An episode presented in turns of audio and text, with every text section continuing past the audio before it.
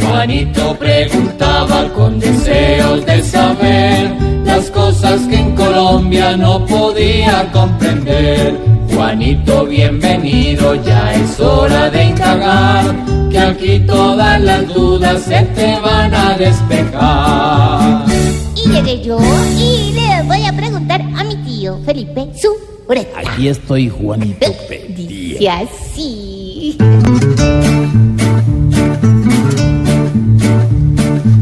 el tema de motos me tiene que explicar cómo así que los cascos nos va a tocar cambiar.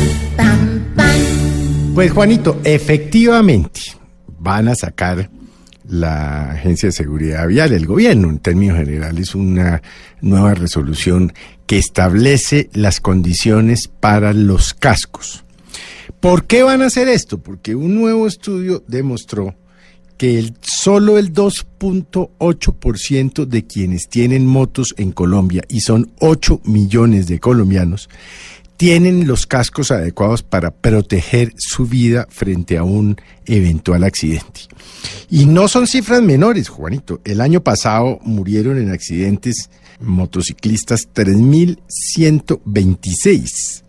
Estamos hablando de, mm, Juanito, casi 10 personas diarias. Eso es una barbaridad, eso es una cifra, eh, eh, es decir, más alarmante que la guerra. Porque si usted suma eh, la cantidad de muertos por accidentes de tránsito de motos, da más de los que morían en, al día en la guerra, por ejemplo, con las FARC. Entonces, pues claro, ya hay quienes están diciendo que qué horror, que es que eso que otro negociado, que quién será el dueño de los cascos, que claro, que sí, que no, bueno, todo lo que decimos los colombianos cuando hay una medida que nos parece impopular o nos aburre. Pero lo cierto, Juanito, es que con estas cifras lo mínimo que puede hacer el gobierno, pues es, es ser más exigente en el tipo de casco están o que van a utilizar los colombianos eh, eh, motociclistas hacia el futuro. Esta mañana nos explicaba la directora de la agencia de seguridad, pues que es un casco que tiene que tener una protección adentro, una protección en el cuello, tiene que eh, proteger una parte de la cara importante, en fin. Y es que, pues hace sentido, Juanito, porque a diferencia del vehículo, eh, eh, los motociclistas, la carrocería es ellos, son ellos. Y por supuesto no solo debían exigir la- los cascos y esto que va a decir, pues por supuesto no le gustará a algunos, sino otro tipo de protecciones en las rodillas, en las canillas, en el pecho, en fin. Y sobre todo porque como aquí la gran mayoría, que no todos los motociclistas hacen lo que se les dé la gana, uno los ve eh, yendo por encima de los andenes, por los lados, pasan por la izquierda, pasan por la derecha, no se dan cuenta, viven acelerados, se atraviesan los semáforos en rojo, etcétera, etcétera, etcétera.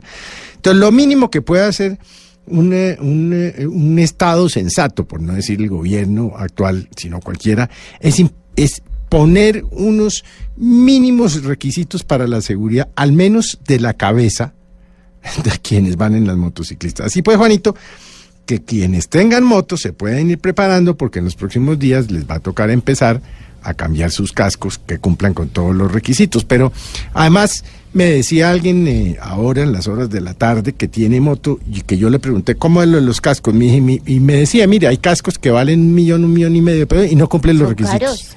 Ah, Y hay unos que valen 400, 500 y cumplen todos los requisitos. Entonces, hombre, es un tema de seguridad que, eh, que no vaya uno por no tener el casco apropiado a ser parte de las estadísticas De las muertes, Sí. de las miles de muertes en Colombia. Les tocó sacar otra platica. Gracias, tío. Después de te acabó de dar, esperamos que vuelvas nuevamente a preguntar.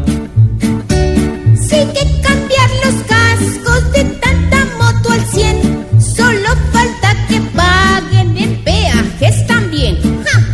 Pobre Juanito preguntón, siempre buscando explicación, solo Blue Radio le dará contestación.